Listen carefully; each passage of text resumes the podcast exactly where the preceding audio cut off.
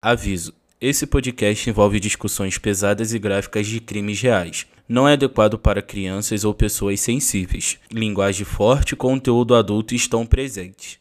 Escute por sua própria conta e risco.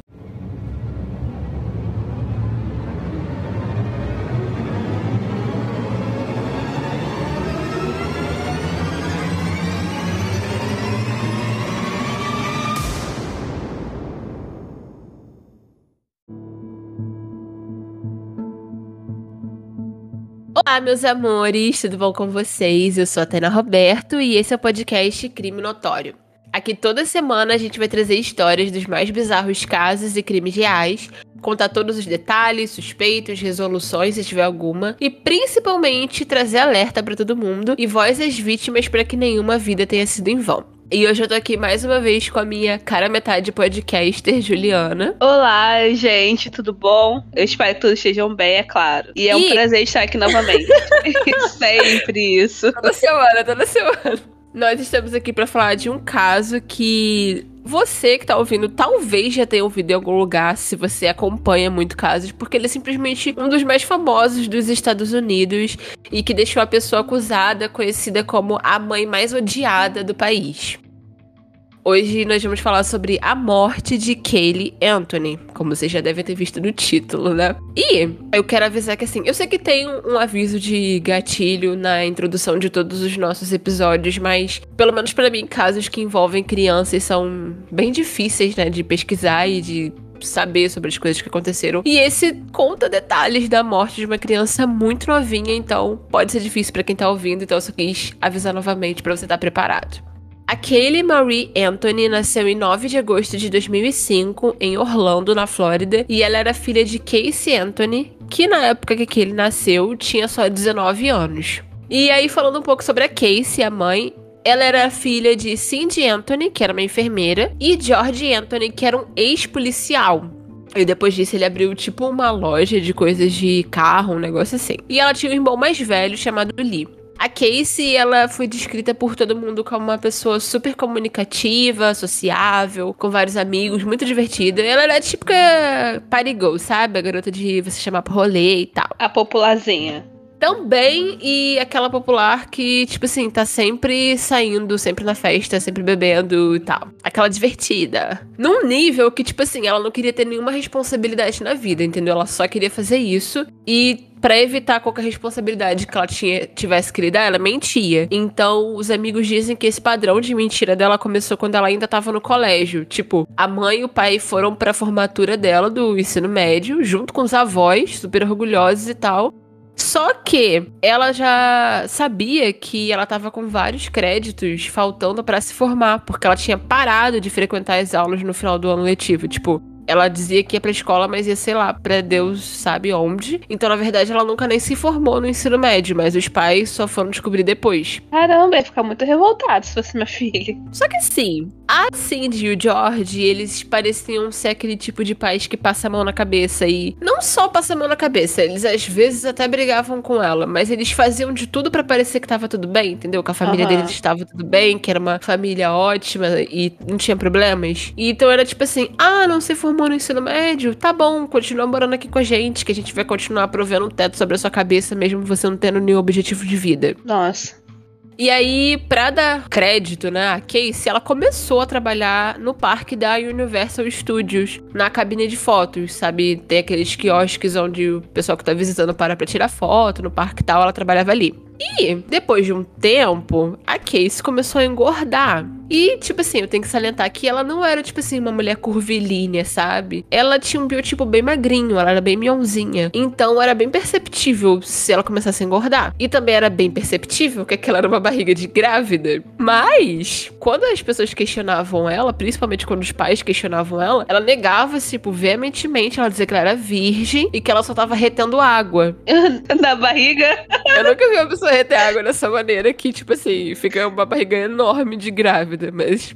Até que, tipo assim, quando ela estava com sete meses de gravidez e já era impossível negar, e aí ela já tava, tipo assim, só mentindo pra ela mesma, ela confessou que tava grávida. E aí tem uma história que, tipo assim, ela já de sete meses. Cara, tipo, a barriga era muito grande. Tipo, ela era magrinha e ela quando ela engravidou, sabe aquelas mulheres que, tipo assim, quando fica grávida, fica grávida? Sabe? A barriga dela era Aham. bem perceptível. E aí diz que eles estavam num casamento de. Acho que era do tio dela, do irmão da mãe dela, alguma coisa assim. E aí, tipo, todo mundo, nossa, que está grávida, né? Foi lá comentar com ela, com a mãe dela, e a mãe dela, tipo, não, ela tá retendo água. Ah, meu Deus. É, e todo mundo, tipo, cara, ela tá grávida. Tipo, quem tu acha que tu tá enganando com essa história? E o pessoal nem foi na maldade, sabe? Foi tipo, porque era muito óbvio, né? Foi tipo, parabenizar e tal. E aí diz que o tio da Casey, o irmão da mãe dela, foi falar com a, com a Cindy e, tipo assim, para de ser louca. Ela tá grávida, para de fingir que você tá acreditando nessa história de reter água. E foi aí que eles finalmente admitiram que ela tava grávida e tal.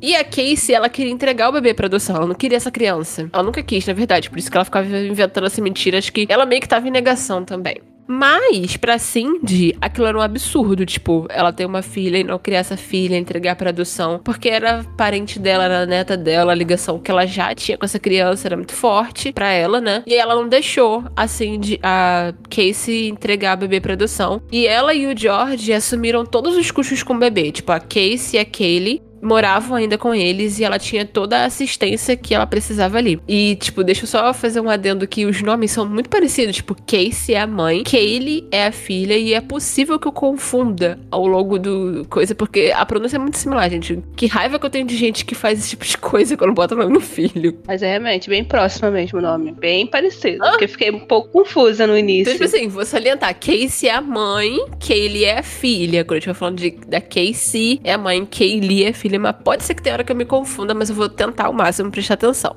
E assim, quem era o pai da Kaylee? Era um mistério. Porque primeiro ela disse que o pai era o cara que, depois de saber da gravidez, ela tinha ficado noiva desse cara. Jesse Grudge, que trabalhava com ela lá no parque da Universo, eles se conheceram lá. E esse cara até assumiu a Kaylee. Porém, tipo, a data que a Kaylee nasceu e a data que eles começaram a transar não batia. Tipo, não dava tempo dele ser pai da Kaylee. Mas ele, tipo, meio que ignorou esse fato e assumiu a Kaylee mesmo assim. Só depois de muito tempo que a família dele meio que pressionou ele a fazer um teste de DNA. E aí provaram que ele não era o pai. Mas meio que pelo que eu entendi, tipo, ele tinha meio que assumido a menina, mas a Casey mesmo não deixava ele ser muito presente na vida da filha depois que eles terminaram. E aí, quando descobriu que não era ele, né, tinha a possibilidade de ser um cara chamado Eric Baker, com quem ela também tinha namorado um tempo. Só que esse cara morreu num acidente de carro em 2007, então nunca ninguém chegou a questionar ele sobre a paternidade. E um outro cara também, chamado Michael Dudgeon,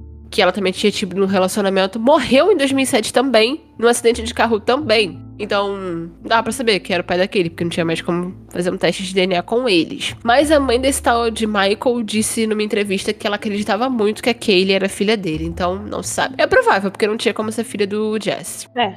E como eu disse, a Casey era uma adolescente que, tipo, não tava nem aí pra nada. Ela deixou de se formar no ensino médio por falta, porque ela dizia que ia pra escola e não ia. E aos 19 anos, nada disso tinha mudado. Então, ela essencialmente largava aquele com os pais dela no minuto em que eles chegavam do trabalho e ia pra rua. Era tipo, a Cindy abriu a porta, era hora da vovó, entregava aquele no braço dela e, pum, partia.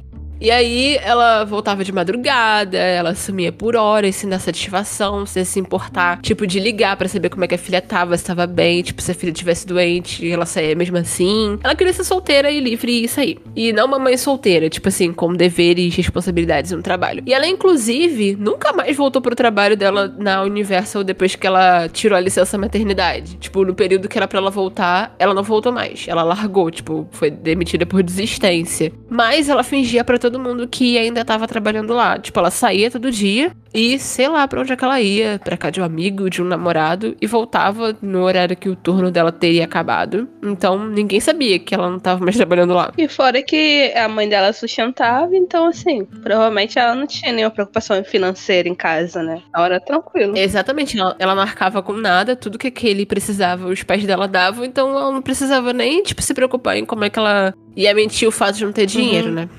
Só que em 2008, a Cindy e o George já estavam meio que de saco cheio desse comportamento dela. Eles queriam que ela se preocupasse mais com a filha, né? Falaram, tipo, era de você crescer, você é uma filha de dois anos, você tem que pensar nela, ser presente, ser um exemplo pra filha e tal, tá na hora de ser adulta. E a Casey, que além de ser uma pessoa super egoísta, que só pensava no que era bom para ela, ela não gostava de ser dito o que fazer. Então, ela ficou pistola, pegou um dinheiro de uma conta que os pais dela tinham feito para as despesas relacionadas a Kaylee, que tinha em torno de 2 mil dólares naquela época. E no dia 16 de junho, ela pegou a menina e sumiu. Foi embora da casa dos pais, dando nenhuma satisfação, nada.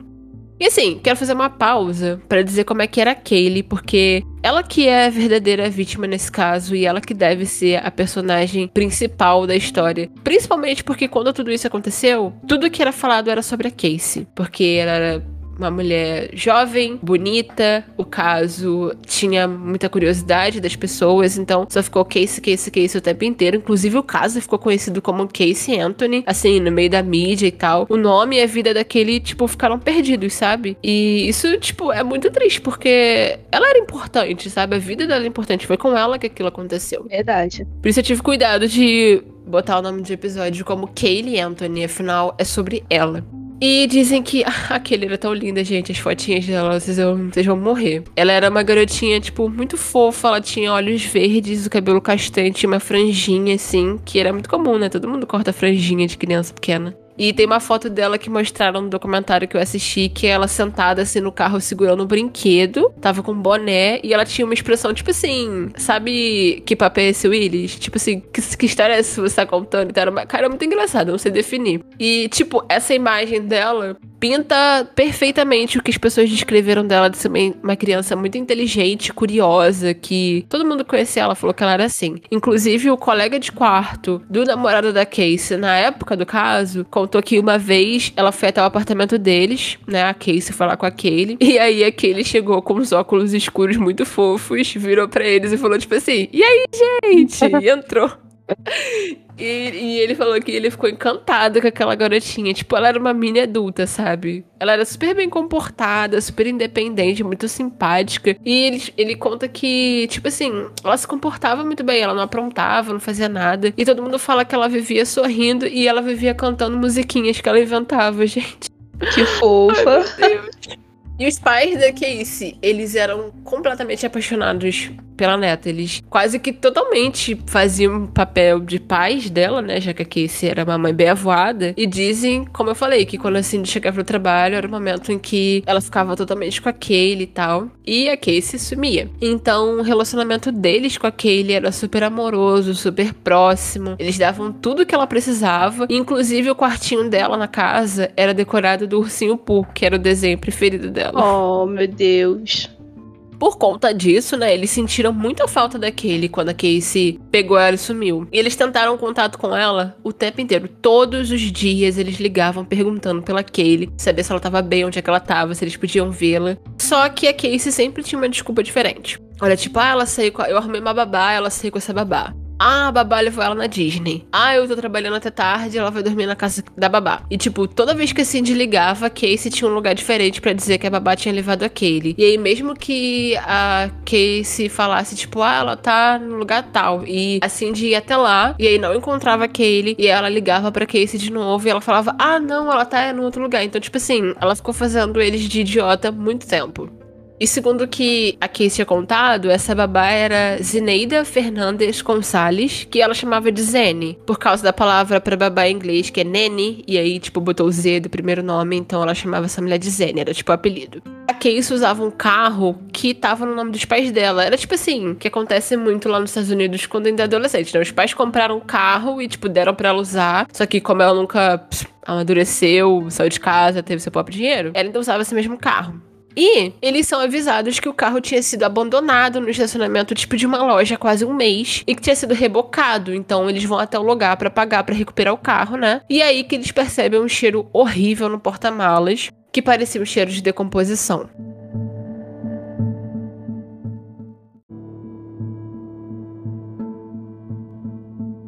Então, no dia 15 de julho, a Cindy mais uma vez vai atrás da Casey. Dessa vez ela vai até o apartamento do namorado dela, que era o Tony Lassaro. E ela leva a Casey pra casa bota ela dentro do carro dela e liga pra emergência. E aí a primeira ligação que ela faz, ela diz que ela queria reportar o roubo do carro dela, né? E aí quando a atendente tá falando com ela e tal, depois ela fala, ah, isso é tudo. E aí ela diz que foi a Casey que roubou, que ela tava ali do lado dela e que depois disso ela queria reportar o desaparecimento da neta também. E aí, a atendente fala que alguém vai entrar em contato, porque pelo que eu entendi, tipo, ela. Não sei se ela ligou pro 911, mas ela tava falando com alguém, tipo, do. do da polícia local, tipo, do Aham. departamento do xerife, que é que eles chamam lá. E ela fala, tipo, ah, o xerife vai te retornar. Só que aí não retornam, então, horas depois, assim, desliga de novo. E aí, dessa vez, ela já começa falando sobre o desaparecimento. Fala que ela não via a neta dela há um mês, que a filha dela tava se recusando a dizer onde é que a menina tava, se a menina tava bem, que ela tava preocupada que alguma coisa pudesse ter acontecido. E aí, alguns minutos logo depois disso, ela faz uma terceira ligação. E nessa terceira ligação, ela já tá completamente desesperada. Ela fala que a Case confessou que a babá sequestrou a menina e que algo tava muito errado porque o porta-malas do carro cheirava como se tivesse um corpo morto ali dentro. Ela usou essas exatas palavras. Caraca. E assim, o que é muito louco é que a atendente pede pra falar com a Casey, né? Porque ela fala, tipo, ah, a mãe tá aí com você? Aham. Aí ela fala sim, aí ela passa pra Casey. E tipo assim, ao contrário da Cindy, que tava em completo desespero, porque, meu Deus, a garotinha tá desaparecida há um mês, a Casey tá completamente calma. E aí, E ela não reportou, tipo assim, não disse nada pra polícia, cara. Eu acho que no, no momento de dentro de 24 horas eu iria reclamar com toda certeza. Que é o normal, Sim. né? cara, é muito revoltante essa ligação, porque a atendente fala, tipo assim, ah, eu tô com quem eu tô falando? Ela fala, fulana de tal. Ah, o que que aconteceu? Sua filha tá desaparecida há um mês e ela ainda corrige e fala, não, ela está desaparecida há 31 dias. Então, tipo assim, Eita. Cara, você sabe o tempo exato que a criança é desaparecida. Como assim você tá nesse estado de calma? Como assim você ainda não ligou pra polícia? Aham. E aí ela fala que a babaca levou e tal. E aí, quando essa oficial pergunta por que, que ela não reportou o desaparecimento antes, ela diz que foi porque ela queria resolver sozinha, sem o envolvimento dos pais dela. Hum. Aí ela fala que ela tava procurando pela cidade. Faz o menor sentido isso, que ela tava procurando pela cidade pra ver se encontrava, mas aí chegou nesse ponto em que ela viu que, que não ia achar. E aí a polícia vai, né, até a casa deles pra conversar com a Casey, pegar todas as informações que ela tinha pra poder achar tarde de Zane. E assim, a polícia nesse primeiro momento nem tava, tipo assim, apontando o dedo da cara da Casey, dizendo como você pode ser tão relapsa e louca e tal. Eles estavam preocupados em realmente achar a menina e, tipo assim, eles só queriam a cooperação dela. Tipo, tá, ignora que tá 31, que você não reportou o desaparecimento, não fez o que tinha que fazer. Beleza, mas o que, que você pode dar pra gente de informação pra gente achar essa mulher? E o problema é que toda vez que a polícia fazia qualquer pergunta normal, a Casey, tipo, rodava, rodava, rodava e dava várias desculpas e não respondia nada. Tipo assim, eles pediram o endereço da mulher e ela dizia que não sabe. E cara, como você não sabe o endereço da babá onde a sua filha tá ficando? E pior, porque, tipo assim, diversas vezes quando a Cindy ligou pedindo pra ver a Kaylee, ela dizia que a menina tava com a Zene ou dormindo na casa da Zene. Então, como é que ela não sabia onde esse lugar era? Tipo, como é que você contrata uma babá e você não sabe onde é que a casa que a sua filha tá? Exato. E, e eles não investigaram o carro, não? Então, vamos chegar lá. Que nesse momento é importante era achar a Kaylee viva. E aí, quando a polícia questionou, tipo, ó, você não sabe o endereço e tal, e ela fala que ela provavelmente conseguiria guiá-los até o prédio que a mulher morava. Não era que ela não sabia onde é que era, ela só não tinha o endereço, o nome da rua, mas ela conseguia levar eles se precisasse. E a polícia, tipo assim, opa, vambora, botou ela dentro de uma viatura e fora tal lugar. E aí, né, ela vai. Eu imagino que na cabeça dela ela tava pensando como é- o que, que ela poderia fazer pra enrolar a polícia até chegar lá. Mas quando eles chegam e batem na porta, quando eles chegam lá e batem na porta, atende um cara que não sabe quem é Zene, nunca ouviu falar desse nome, e que se mudou pra ali recentemente. E aí, a polícia vira pra Casey então fala: ah, você tem pelo menos o número do telefone dessa mulher? E ela diz que ela não tem salvo no telefone dela, porque ela trocou de telefone e tava salvo no chip. E tipo assim, até aí tudo bem, porque naquela época realmente a gente salvava o contato no chip pra quando fosse trocar o telefone, né? É. Mas, eles falam assim: beleza, entrega o chip pra gente, que a gente vai conseguir o número. E aí ela fala, tipo, ah, não, mas tá no aparelho que eu deixei na minha mesa do trabalho, porque, na verdade, eu acho que meu esse celular sumiu no trabalho blá blá blá. E aí, mais uma vez, a polícia, com uma paciência que eu não teria, fala: ok, nos leve até o seu trabalho, então. E aí, ela leva a polícia até o parque da Universal, mas, tipo, ela não trabalhava mais lá há anos, porque ela nunca voltou da licença maternidade. E a Kaylee, nessa altura, já tinha dois anos e dez meses. Então, eles chegam na entrada para funcionários e o nome dela não tá na lista, né? Claro, ela não tem cartão pra entrada, não tem nada. E aí ela fica tipo, ai não, deve ser um erro, procura pela. procura de novo, não sei o quê. Aí o guarda, tipo, pede o nome do supervisor dela então, pra ver se consegue resolver. Aí ela Aham. dá o nome de um cara que era supervisor na época que ela trabalhava lá. Tipo, nem ocorre a ela que em dois anos talvez essa pessoa não trabalhasse mais ali, né? E é exatamente isso que acontece. Não tinha mais essa pessoa trabalhando lá. Só que como ela tava com a polícia, eles por fim deixaram eles entrarem. Porque, tipo, deve ter imaginado que, ah, ela tá com a polícia, não tem nada que ela possa fazer aqui, né? A polícia tá ali. E aí, tipo, cara, essa é uma das partes mais loucas. Então, os policiais contam que ela entra no escritório. Aí tinha, tipo assim, era um lugar grande com várias baias, assim. E ela entra acenando pra todo mundo como se ela conhecesse as pessoas. Tipo, oi, tudo bom? E aí, bom dia, não sei o quê. E todo mundo com uma cara de, tipo assim. Quem é você? E o pessoal, tipo, sabe quando você não sabe o que, que tá acontecendo e você não quer contrariar o maluco e você dá um, um tchauzinho e fala, ah, oi. Aham. O pessoal reagiu desse jeito, só que era muito óbvio que ninguém, que pra polícia que, tipo, ela não trabalhava mais ali, que ninguém conhecia ela, entendeu? Não tinha como ela passar, convencer ninguém disso. E aí. Ela chega, tipo, no final do corredor e aí não tem mais baia, né? E aí ela para e dizem que ela meio que dá uma risadinha, tipo, na verdade eu não trabalho aqui. E aí os policiais ficam, tipo, jura? Mentira que você não trabalha aqui, nem imaginei. Eles levam ela pra uma salinha ali mesmo, na Universal, e eles começam a, a meio que questionar ela, tipo, por que, que você tá fazendo isso? Você entende que você tá deliberadamente atrasando a gente de procurar a sua filha desaparecida? E ela, tipo, é, sim, eu só queria fazer. Ela fala exatamente desse jeito. Eu só queria fazer o que é melhor pra Kaylee. Claro que eu tô preocupada. Eu não tô pensando direito, blá blá blá. Tipo, meu Deus, cara. Doente, né? Mulher doente. E aí ela é presa por mentir pra polícia e por interferir numa investigação e por negligência de menor, já que a filha dela tava desaparecida e ela não fez nada. E aí, chegando no carro, a polícia leva dois cães farejadores diferentes, então não foi só com um cão que isso aconteceu, foram com dois, pra fazer uma busca pela propriedade dos Anthony e pelo carro. E os cachorros apontam ter encontrado um cheiro de cadáver num ponto do quintal e no porta-malas do carro. E além disso, a Cindy admite pra polícia que ela viu a Kaylee depois do dia 9 de junho, que era a data que até então a Casey estava mentindo, dizendo que a Zane sumiu com a Kaylee nessa época, nesse dia. Mas na verdade a última vez que eles tinham visto a Kaylee foi no dia 16 de junho, logo depois do Dia dos Pais, quando a Casey pegou a menina e foi embora de casa. Então, por causa disso, a Casey começa a ser considerada uma pessoa de interesse, né? E ela tem uma audiência de fiança. E aí, por causa de todas essas mentiras que ela contou e porque ela não demonstrava o comportamento de uma mãe preocupada recuperar a filha, o juiz determinou a sentença dela em 500 mil dólares, tipo, porque ele sabia que ela não ia ter como pagar. E, tipo assim, a essa altura, o desaparecimento da Kaylee já era super conhecido, enormes buscas estavam sendo organizadas pra encontrar a menina, tinha muita gente ajudando, mas também tinha muita gente indignada com a negligência da Casey. Tipo, como uma mãe espera 31 dias pra fazer alguma coisa sobre o desaparecimento da filha e depois ainda mente pra polícia ao invés de ajudar a encontrar, sabe? As pessoas já tinham condenado a Casey como culpada desde aquele primeiro momento. E o fato dos cães terem encontrado o cheiro de cadáver levava todo mundo a acreditar que a menina já estava morta. Torcer pra que não, mas acreditar que já tivesse.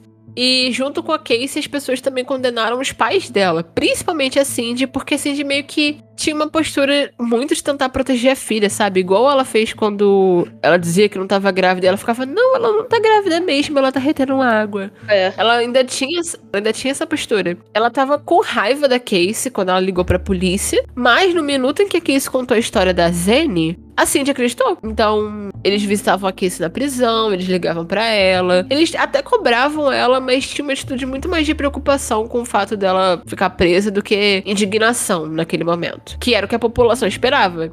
E aí, como tava todo mundo indignado, eles começaram a fazer protestos. As pessoas montaram acampamento na frente da casa dos Anthony, xingando eles, cobrando eles, acusando eles de proteger a filha assassina. E era tipo assim, de uma maneira horrível mesmo. Tipo, eles saíam e eles tinham que brigar com as pessoas pra saírem do quintal deles. Porque era aquele tipo de casa nos Estados Unidos que não tem muro, não tem cerca, não tem nada, né? Então, você entra na propriedade com qualquer pessoa. Aham.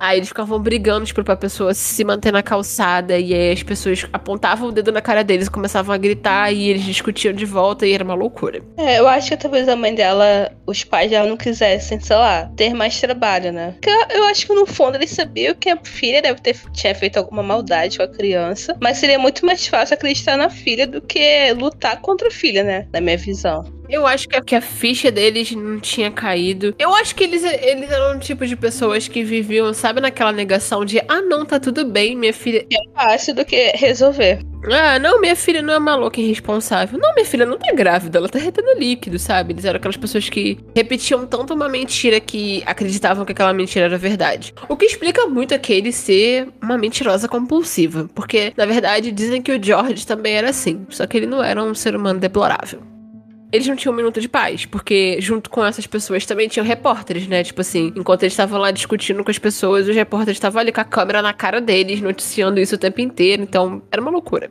E aí é claro que esse comportamento é super inadequado, mas isso aconteceu porque as pessoas tomaram a dor da Kaylee. Tipo, tanto que um fiador anônimo pagou a fiança da Casey não porque queria que ela fosse solta, mas porque ele acreditava que ela era a chave para encontrar Kaylee. Então, eles acreditou que se ela tivesse solta, ela poderia ajudar mais a polícia nas buscas e tal. Mas não adiantou muito porque no dia 14 de outubro a Casey foi acusada de homicídio doloso, negligência de menor, homicídio doloso de menor e falso testemunho, aos quais ela se declarou inocente, mas voltou à cadeia. E aí, no dia 24 de outubro, logo depois, o resultado da perícia foi é, feita no porta-malas saiu e o relatório dizia que foi encontrado um fio de cabelo que era microscopicamente semelhante aos encontrados na escova da Kaylee e apresentava características de decomposição aparente. E esse cabelo dizem que eles conseguiram provar que ele tinha que pertencer a uma mulher da família Anthony. Então poderia ser um cabelo da Cindy, da Casey ou da Kaylee. Porém, esse cabelo, tipo, já tinha sido pintado, sabe? Tinha metais de, de tinta de cabelo. Então, quer dizer, nunca tinha sido pintado. E a Cindy descoloriu o cabelo e a Casey pintava o cabelo também. Então, como era um fio virgem, tinha que ser daquele. Esse fio também, essas características de decomposição que tinha, eles conseguiram atestar que tinham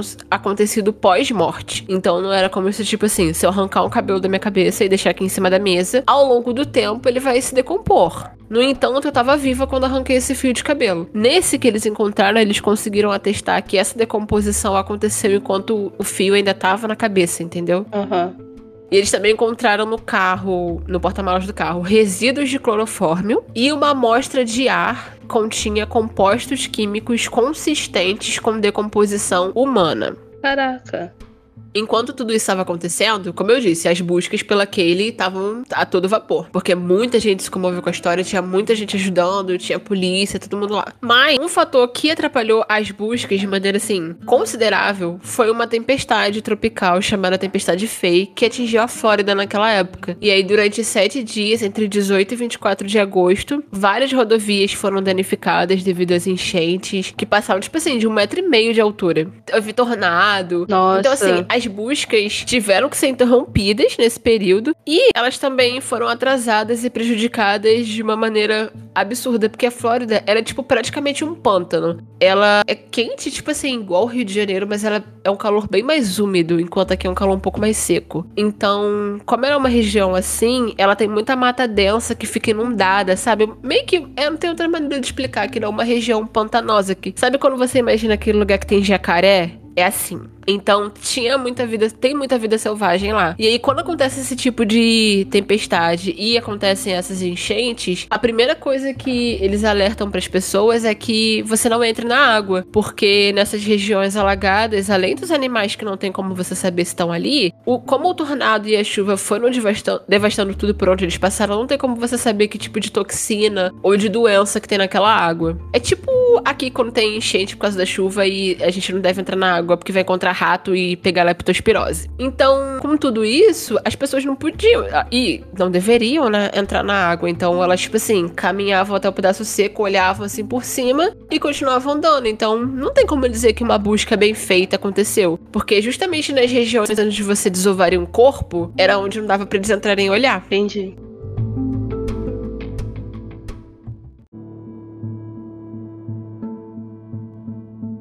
E aí, supostamente nessa época, em agosto de 2008, antes de acontecerem essas enchentes, né, no, mais no comecinho de agosto, um homem chamado Roy Kronk, que trabalhava para uma empresa de água do estado da Flórida. Eu não entendi muito bem, era tipo uma SEDAI, mas eu não entendi muito bem o que, que ele fazia, mas tinha alguma coisa a ver com ele andar e medir alguma coisa.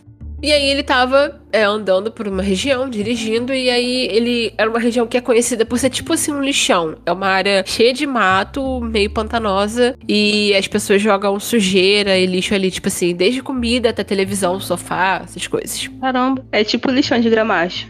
Não tanto, mas é tipo.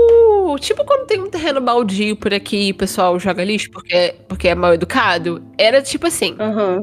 E aí ele sabia que aquela parte era seguro ele entrar ali naquele mato pra urinar. Porque, como era bem vazio, ninguém tipo, ia roubar o carro, eu acho que era isso. E ele foi fazer isso. E quando ele tava ali, ele percebeu alguma coisa branca que parecia um crânio. Mas, ao mesmo tempo, uns colegas do trabalho dele acharam uma cobra morta.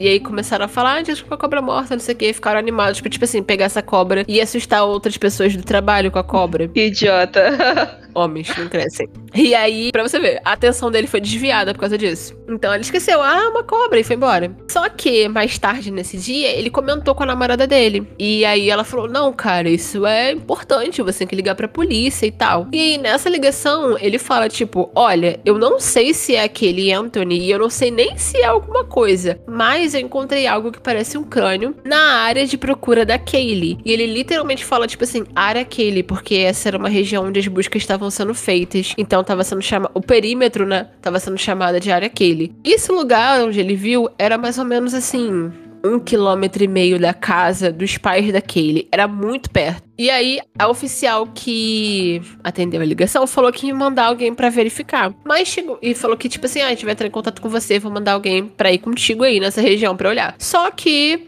Passou o tempo, já era o dia seguinte, ninguém ligou para ele, então o Roy ligou de novo. E ele falou: Ah, eu liguei ontem com informação tal e tal e tal. E eles mandaram um policial para encontrar com ele. Só que, como eu disse, a área já tava, né, inundada por causa das tempestades e é um risco entrar, então esse policial não queria correr esse risco. E aí ele olhou, da onde estava seco, não viu nada e confiou que se fosse alguma coisa, as buscas pela ele já teriam encontrado, porque tecnicamente já teriam passado por ali. E foi embora. E ele ainda ficou meia hora dando um esporro no Roy por fazer ele ir até ali e desperdiçar o tempo da polícia. Caramba, cara. O cara não fez o trabalho direito.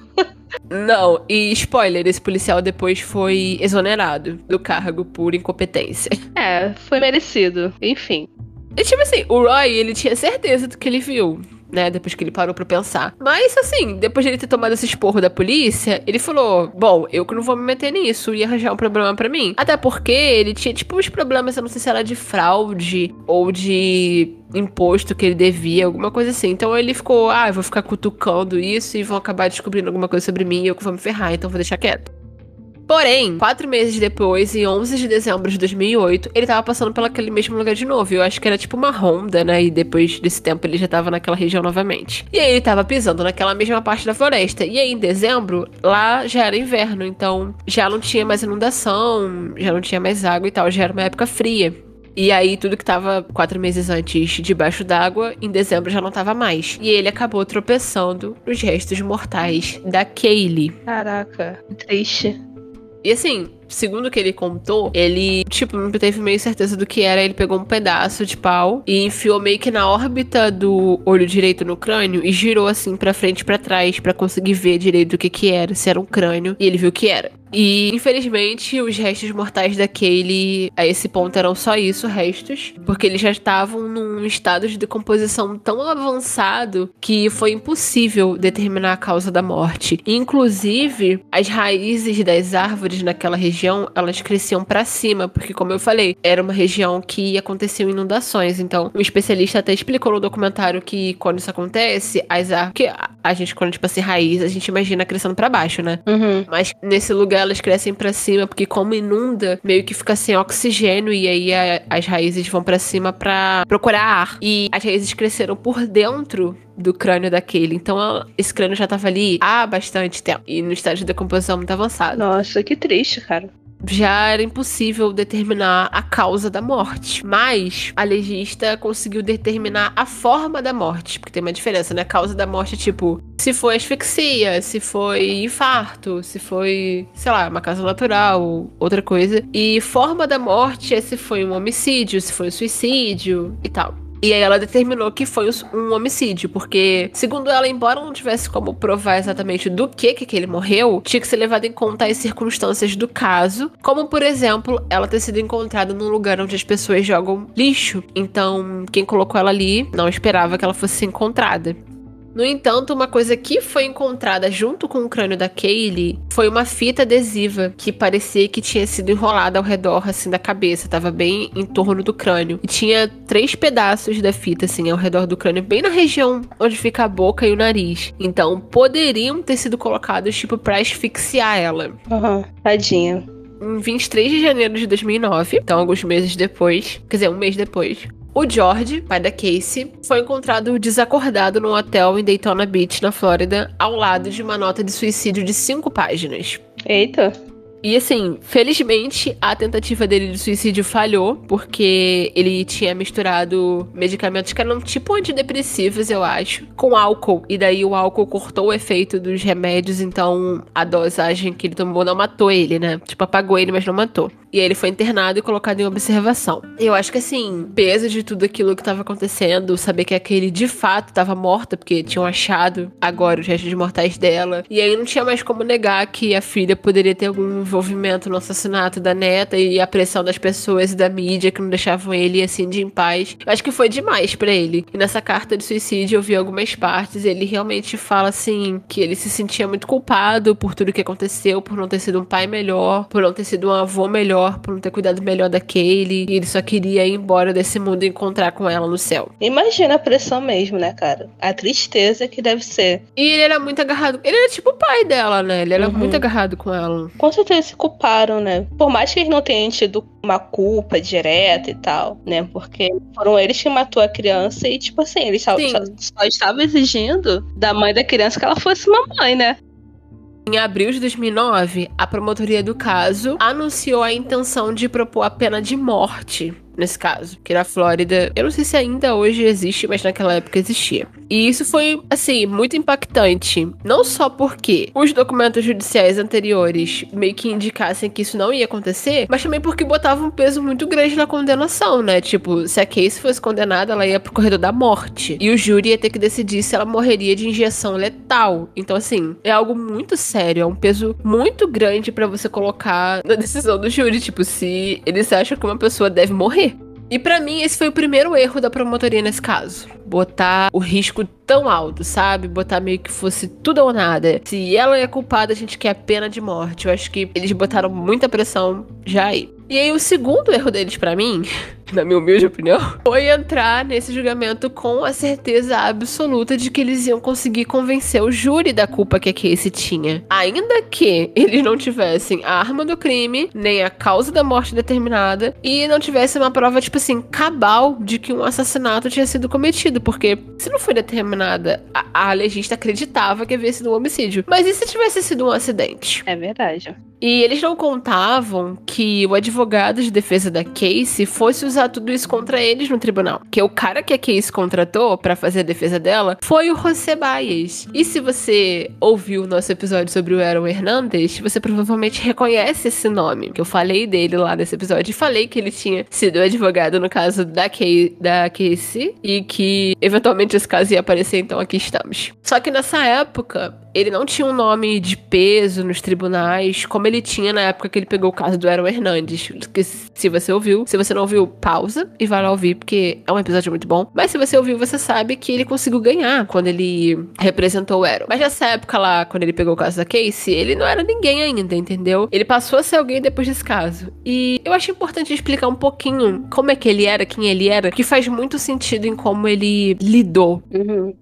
O José era filho de porto-riquenhos, né? Daí esse nome latino. Mas ele nasceu em Manhattan, Nova York, e ele foi criado no Bronx por um tempo. E depois a família dele se mudou para o sul da Flórida. Ele tinha três irmãs e a mãe dele era uma mãe solteira. E ele frequentou a Homestead High School na Flórida, mas ele largou na nona série. Para ele estudar nessa época não era a vibe dele e tal, e ele inclusive acabou se tornando pai aos 17 anos. Mas ele eventualmente conseguiu o que ele chama de diploma de equivalência geral, que é tipo supletivo aqui. E aí ele conseguiu meio que, né, se formar no ensino médio e foi entrou pra Marinha dos Estados Unidos em 86. E ele tinha se casado com essa menina que era mãe do filho dele, mas aparentemente esse tempo na Marinha com tipo a liberdade de viver meio que solteiro, fez ele perceber que ser pai e marido não era o que ele queria naquele momento. Então ele se divorciou e meio que abandonou a criança também. E aí, depois que ele saiu da Marinha em 89, ele queria, tipo assim, vencer na vida. Queria fazer algo, não só ter um emprego, mas ele queria dar muito certo. Ele queria ser muito bem sucedido. Então, ele resolveu estudar e entrou numa universidade comunitária. E depois de lá, ele conseguiu ser transferido pra Florida University e conseguiu pegar o diploma dele de Juris Doctor pela St. Thomas University School of Law, que nome grande, em 1997. Porém, assim como aqui, pessoal que se forma em direito para poder advogar tem que passar na prova da OAB, lá eles têm que passar na ordem dos advogados. E ele teve a admissão dele negada, porque ele devia dinheiro de pensão alimentícia pro filho. Hum. Como ele não podia advogar, mas ele, né, era formado em direito, ele conseguiu um estágio no escritório da Defensoria Pública de Miami. Só que assim, o que ele queria era estar no tribunal, sabe? Ele não era o tipo de advogado que fica contente com, tipo, resolver um caso com um acordo entre as partes. Ele não ficava contente só com satisfazer, sei lá, o cliente dele e o outro lado. Ele queria a adrenalina do tribunal, ele queria discussão, ele queria espetáculo. Segundo quem trabalhou com ele na época, ele era obcecado com o caso do O.J. Simpson e com o trabalho do time de advogados dele. E se você escutou nosso episódio sobre o caso do O.J. Simpson também, você sabe que ele conseguiu não ser condenado pelo assassinato da ex-mulher dele, embora houvessem evidências que colocassem ele na cena do crime no horário da morte, porque o time de advogado dele fez o julgamento virar um circo midiático para tirar a atenção do crime e trazer atenção para o fato dele ser negro. Eu não vou entrar nessa discussão sobre esse caso aqui. Se você quiser saber mais, você vai lá conferir o nosso episódio. Mas, tipo assim, pro José Baez, esse era o objetivo. Ser esse tipo de advogado que pega as causas impossíveis e torna o julgamento algo memorável, que todo mundo fica conhecido. Porque o, o julgamento do O.J. Simpson até hoje é conhecido como o julgamento do século. Então ele queria isso, sabe? E aí, depois do caso Kelly Anthony, o Rosé adquiriu uma ampla experiência na defesa bem-sucedida de casos civis e criminais, cientificamente clinic, clinicamente intensivos. Então, ele pegava bem esse tipo de caso mesmo, porque era isso que ele gostava. Ele trabalhou em questões como a síndrome do corpo sacudido, traumatismo cranianos em crianças, casos de agressão sexual com evidências médicas e casos envolvendo. É. E casos envolvendo evidências de DNA. Ele é o tipo de cara que se você cometeu um assassinato e você não presta, é ele que você vai contratar. Que babaca, né? Então, esse era o cara que foi contratado para defender a Casey, que eu acho que assim, encaixa bem com quem ela era, né? E aí, em 24 de maio de 2011, foi quando o julgamento começou. E o julgamento sempre começa com a declaração de abertura da promotoria. E aí, eles falaram que a Casey era uma garota festeira, que não tinha utilidade para uma filha pequena, como foi evidenciado pelas imagens de câmeras de segurança que mostravam a Casey numa boate no dia 20 de junho, curtindo como se não houvesse amanhã. A Kaylee desapareceu no dia 16, ou seja, quatro dias depois. Ou outros momentos no decorrer daquele mês, onde ela foi vista fazendo compras tranquilamente sem a Kaylee, andando em outros lugares e tal. E nesse período ela fez uma tatuagem com os dizeres Bela Vita, que é Bela Vida em italiano. No entanto, por mais graves que essas acusações fossem, elas foram totalmente ofuscadas pelo que o José Baez falou quando foi o momento da declaração de abertura da defesa. Ele disse que aquele não era um caso de homicídio, mas sim um terrível acidente. A Kaylee tinha se afogado na piscina da casa dos Anthony e o George tentou encobrir a morte dela. E que a Casey mentia por ele porque ele abusava dela desde que ela era pré-adolescente e criou nela o hábito de mentir para encobrir a dor. Cara, isso inc inclusive festejar é fazer uma tatuagem? É.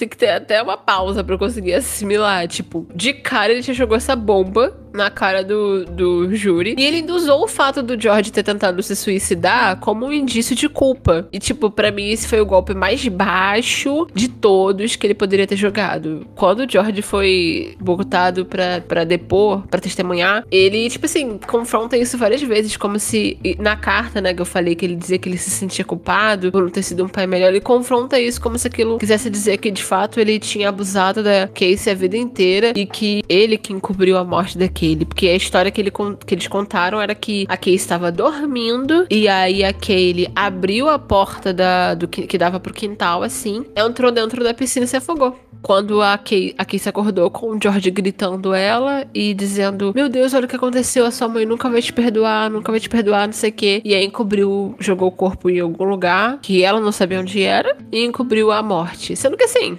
como é que ele acha a neta que ele era apaixonado, afoga se afogando? Mesmo que ela só tivesse lá horas. Como é que ele não ia tentar salvar? Como é que ele não ia chamar a emergência? Exato, cara. E, e todo o trajeto de busca pela, pela criança, né? Inclusive que a mãe da criança cagou, enganou a polícia várias vezes. Não tem como dizer que essa mulher é inocente.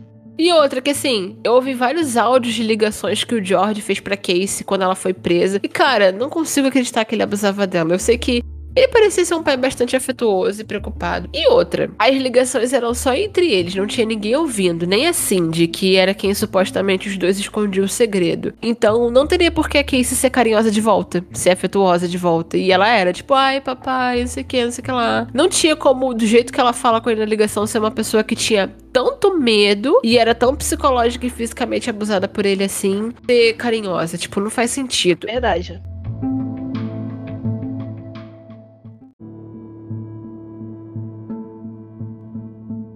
E assim, o pior era que o George e a Cindy, eles eram testemunhas do caso, então eles foram chamados para depor. E tecnicamente, a testemunha não pode assistir o julgamento, mas o juiz deixou porque ele considerou que eram circunstâncias especiais e tal. Só que era tipo assim, ele salientou muito sério que eles não podiam demonstrar emoção alguma dentro do tribunal, porque isso podia influenciar o júri. Então, enquanto a Casey ficava o tempo todo, tipo, negando com a cabeça quando a promotoria falava algo ruim dela, ou secando as lágrimas dela de crocodilo, tá aí, enquanto falava alguma coisa dela, eles tinham que ficar impassíveis, meio tudo aquilo, tipo, como se fosse robô. E, tipo, o tribunal tava organizado de um jeito que ela ficava bem de frente pro júri, então eles viam a, as reações dela o tempo todo, entendeu? E aí é óbvio que ela fazia um teatro. ela tava chorando porque ela sabia que poderia ser presa, não porque perdoar a filha. Exatamente. Assumindo o depoimento como primeira testemunha, o George negou que ele tivesse molestado a filha dele ou que ele soubesse qualquer coisa sobre o afogamento daquele. Ele falou que ele estava extremamente triste com aquilo. E o Rosebaez também acusou o Roy Kronk, o cara que encontrou os restos mortais da Kaylee, de ter encontrado o corpo e escondido o corpo até que passassem os quatro meses para depois colocar o corpo de volta lá e reclamar uma recompensa porque achou aquele. Caraca, o cara ele disse que a criança tava lá, ele tinha visto o crânio de um ser humano. A polícia que cagou.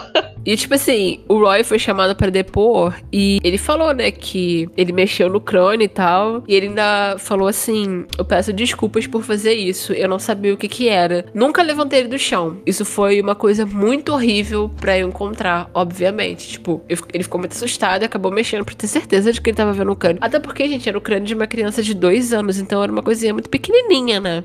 Enquanto ele explicava como ele encontrou o, can, o crânio e tal, a Casey não teve nenhuma reação. Mas, depois que ele terminou de falar, ela fechou os olhos e respirou fundo. Muito triste, sabe? Ai, ai. Porque, na minha opinião, era só ela forçando a barra para dizer que tudo aquilo era muito difícil de ouvir. E assim, a justificativa que o Rosé usou pro comportamento da Kaylee, da Casey, é que ela é uma pessoa que compartimentaliza os sentimentos. Ou seja, quando acontece algo muito difícil ou muito traumático que ela não consegue lidar, né, que é demais para ela, ela coloca essas emoções num lugar distante dentro dela e se distancia disso. E por isso que ela teve reações que não condizem com uma mãe sofrendo porque a filha dela de dois anos estava desaparecida. Por isso que ela foi dançar numa boate quatro dias depois. Faz sentido, pô. Uhum, com certeza. Sendo uma pessoa que compartimentalizadora, se essa palavra existe, eu mesma, eu tenho propriedade para falar sobre isso. Tipo, eu sou assim, eu sou uma pessoa que não costuma desabar. Juliana tá aqui pra provar isso. Uhum.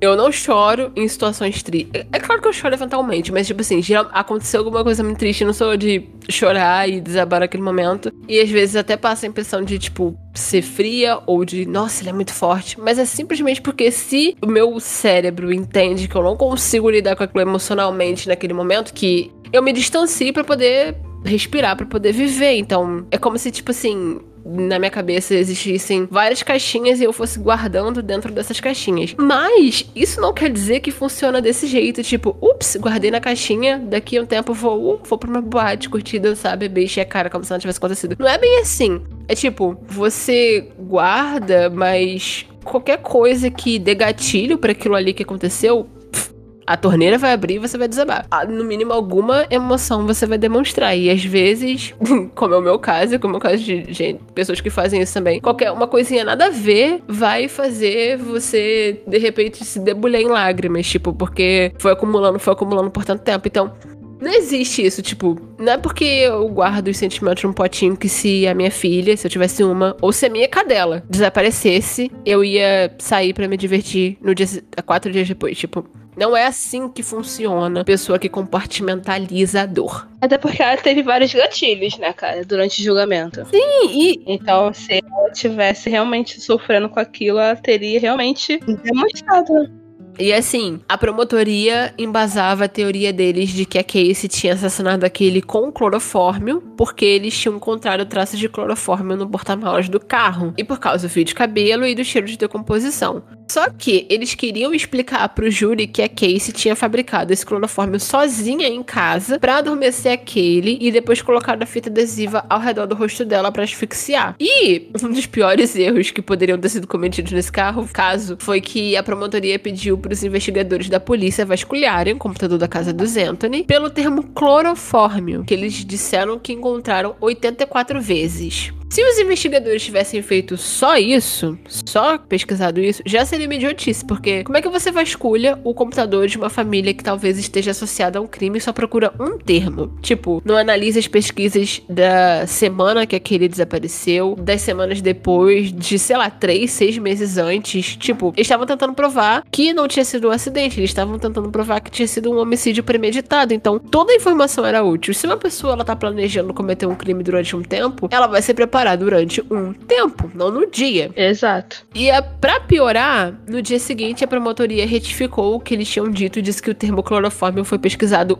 uma vez. Só que, pior do que eles só terem procurado pelo termo, o TI da polícia só procurou em um navegador, tipo, só procurou no Chrome. Então, muito depois do julgamento, a promotoria acabou descobrindo que essa pessoa da TI não sabia fazer essa investigação direito em outros navegadores. E que no Mozilla tinham buscas sobre asfixia terminal, alguma coisa assim, em vários dias próximos ao desaparecimento daquele. Caraca.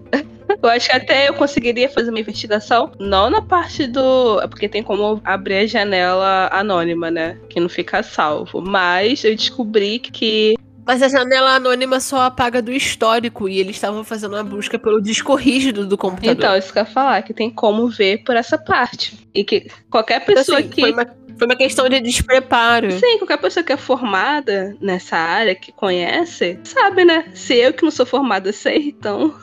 E eles até chamaram para testemunhar um cara chamado Simon Burke, que era gerente da empresa de reboque que apreendeu o carro da Casey em junho de 2008. E esse cara disse que ao longo da vida dele, ao longo da carreira dele no negócio, 30 anos que ele trabalhava com aquilo, que ele encontrou veículos com cadáveres dentro várias vezes e que o cheiro do carro da Casey definitivamente batia com todas as experiências anteriores que ele teve. No entanto, quando a Cindy foi chamada para testemunhar, ela disse que naquela terceira ligação ela não queria dizer que parecia que tinha um corpo morto no porta-malas do carro. Na verdade, ela queria usar uma hipérbole para fazer a polícia ir logo lá, porque já era a terceira ligação e eles ainda não tinham aparecido. Ela só quis dizer que tava fedendo muito a podre. E ela também fala que foi ela que pesquisou cloroforme no computador. E eu não sei porquê. Mas eu ainda acho que parecia que ela ainda tava tentando fazer de tudo para evitar que a Casey fosse presa. Talvez ainda tivesse ainda naquilo que a gente falou de negação, de não querer acreditar que a Casey tivesse cometido aquilo. Não sei, talvez a ficha não tivesse caído. E aí a defesa da Casey contestou todas essas provas com o argumento de que a quantidade de clorofórmio que eles encontraram era a mesma concentração que você encontra em produtos de limpeza, por exemplo. E assim, faz sentido. E também que quando o carro, o porta-malas do carro, ele tava sem aquele revestimento que vem, tipo, aquela. Hum. Tipo aquela borracha, tipo aquele carpete. E tava cheio de cola no fundo. E poderia de fábrica mesmo essa cola ter cloroforme na composição. E também que não fazia sentido a Casey, que nem tinha terminado o ensino médio, conseguir fabricar cloroforme sozinha em casa. E Cara, tipo, isso de fato faz muito sentido, porque não é um negócio fácil de fazer. No documentário que eu vi, eles testaram, fizeram até a experiência de alguém que não conhecia nada, nada, nada de química, pegar uma receita na internet, que foi o que eles disseram que ela fez, e tentar fazer cloroforme em casa, e não dá para você fazer sem ter os equipamentos necessários. Tipo assim, você vai fazer um treco lá, mas aquilo que sai não é cloroforme, você tem que destilar, pegar o negócio do fundo, é todo um caô. Que a Casey não precisava matar a filha para ter a vida de solteira livre que ela queria, porque ela já fazia fazia aquilo tudo com aquele viva. Ela já tinha essa vida que eles diziam que ela queria ter. Ter uma filha nunca impediu ela, porque os avós sempre cuidaram da menina. Sim, exato. Que foi o que a gente falou, né? É, e ele também disse que o Roy que teria colocado aquela fita ali perto do crânio, ou que na chuva, nas inundações, tipo, né, era um lugar cheio de lixo, e a fita acabou indo parar ali na frente do crânio. O que algumas pessoas dizem que não faz muito sentido porque parou muito certinho, outras dizem que é possível, enfim. Também ele, ele levanta a questão de que na fita eles não encontraram nenhum material genético, então como é que você coloca a fita numa pessoa e você não deixa nada de, de material genético, nenhum DNA, nada numa fita? Tipo, não faz sentido. É. E, para finalizar, o argumento da promotoria, o promotor Jeff Ashton concluiu falando assim: algo precisava ser sacrificado, e esse algo era a vida que ela queria ou a vida imposta a ela. Ela escolheu sacrificar sua filha. E o Rosebais, que foi proibido de mencionar as alegações de abuso sexual, porque elas foram consideradas sem fundamento, concluiu apontando a falta de evidências que poderiam definitivamente colocar o corpo da Kaylee no porta-malas do carro ou amarrar Casey à morte da filha, né? E aí, depois de quase seis semanas de depoimentos e 400 peças de prova apresentadas no tribunal, o júri, que tinha sete mulheres e cinco homens, em 11 horas chegou ao ao veredito de que a Casey era inocente. Isso, cara. A Casey recebeu só uma sentença de 4 anos e uma multa de 4 mil dólares pelas acusações de ter mentido pela polícia, mas a pena de prisão dela foi cancelada porque ela já tinha cumprido 3 anos enquanto esperava pelo julgamento e esse último ano foi, tipo, tirado porque ela tinha bom comportamento nesses 3 anos. É uma coisa que eu não esperava. Foi o resultado final que eu não esperava. Ninguém esperava, assim, tipo, o público, a mídia, ficou todo mundo muito indignado com ela ter sido inocentada, achando um absurdo que, que uma mulher tão claramente mentirosa e uma mãe relapsa não fosse ligada ao desaparecimento e assassinato da Kaylee. E, tipo assim, as pessoas fizeram muita, com, muitas comparações com o julgamento do Jay Simpson, que, como nesse caso, é uma pessoa que tinha uma, uma ligação tão óbvia no, no crime, no envolvimento do crime, foi inocentada porque o trabalho da equipe de defesa, embora tenha sido sensacionalista, foi mais bem feito que o da promotoria. E assim, eu também fico irritada com o fato dela ter sido inocentada. Eu, eu acredito muito que ela teve algum envolvimento nesse crime que ela merecia estar presa hoje. É um absurdo que ela não esteja. Mas a verdade é que a promotoria ela tinha que convencer o júri de que aquele não somente tinha motivo para premeditar e assassinar a filha, como se livrou do corpo. Enquanto que a defesa, ela só tinha que levantar uma margem de dúvida nessa teoria. Então o trabalho da defesa era muito mais fácil. É. Se a Casey fosse condenada, ela ia ser diretamente sentenciada para pena de morte. Então assim, era uma condenação muito grave para qualquer júri dar o veredito de culpado com tantos furos na teoria da acusação.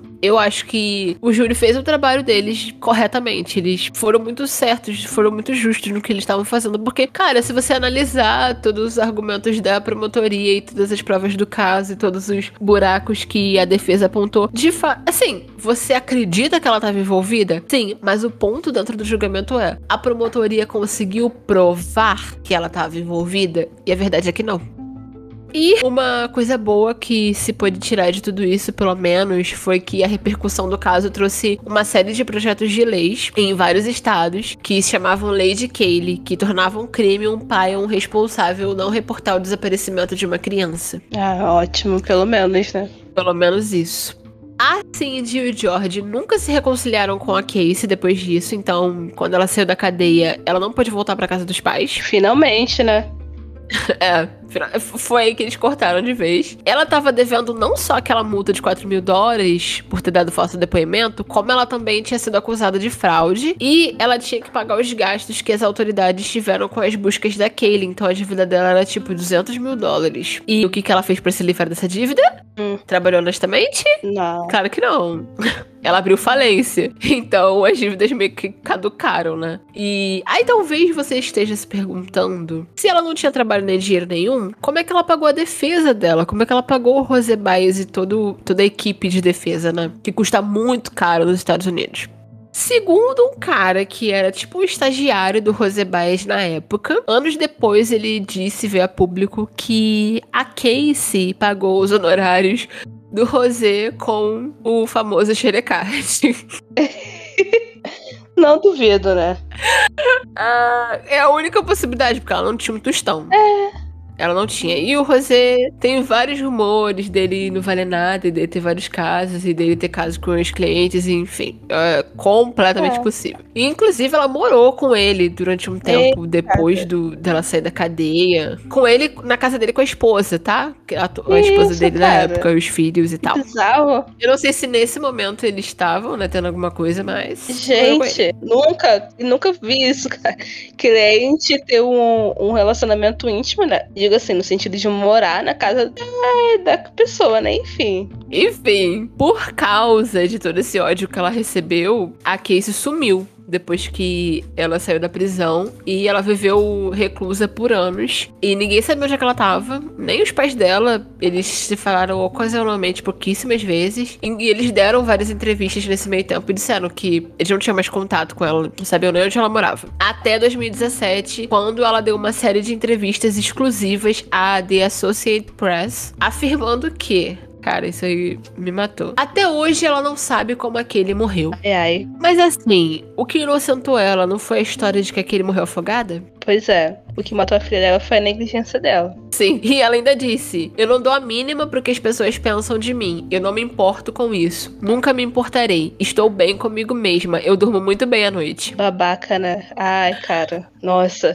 Cara, meu Deus, cara. Vamos dizer assim, né? Enfim possibilidade de que ela fosse inocente. Como uma pessoa que perdeu um filho, mesmo que tenha passado 50 anos, como ela fala que ela dorme tranquilamente à noite? Como ela fala que ela tá bem, sabe? Tipo, não dói mais nela o fato dela ter perdido uma filha? Não, né? Porque ela matou.